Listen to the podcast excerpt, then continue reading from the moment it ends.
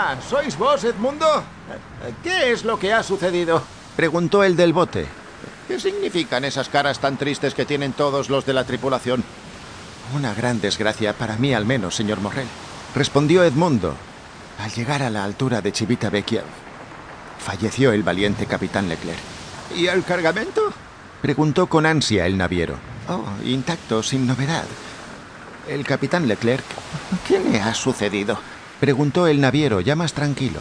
¿Qué le ha ocurrido a ese valiente capitán? Murió. ¿Cayó al mar? No, no, señor. Murió de una calentura cerebral en medio de horribles padecimientos. Volviéndose luego hacia la tripulación, ¡Hola! dijo, Cada uno a su puesto. Vamos a anclar. La tripulación obedeció, lanzándose inmediatamente los ocho o diez marineros que la componían, unos a las escotas, otros a las drizas y otros a cargar velas.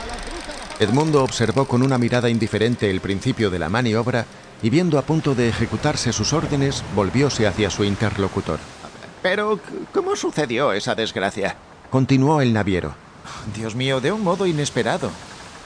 Después de una larga plática con el comandante del puerto, el capitán Leclerc salió de Nápoles bastante agitado y no habían transcurrido 24 horas cuando le acometió la fiebre y a los tres días había fallecido.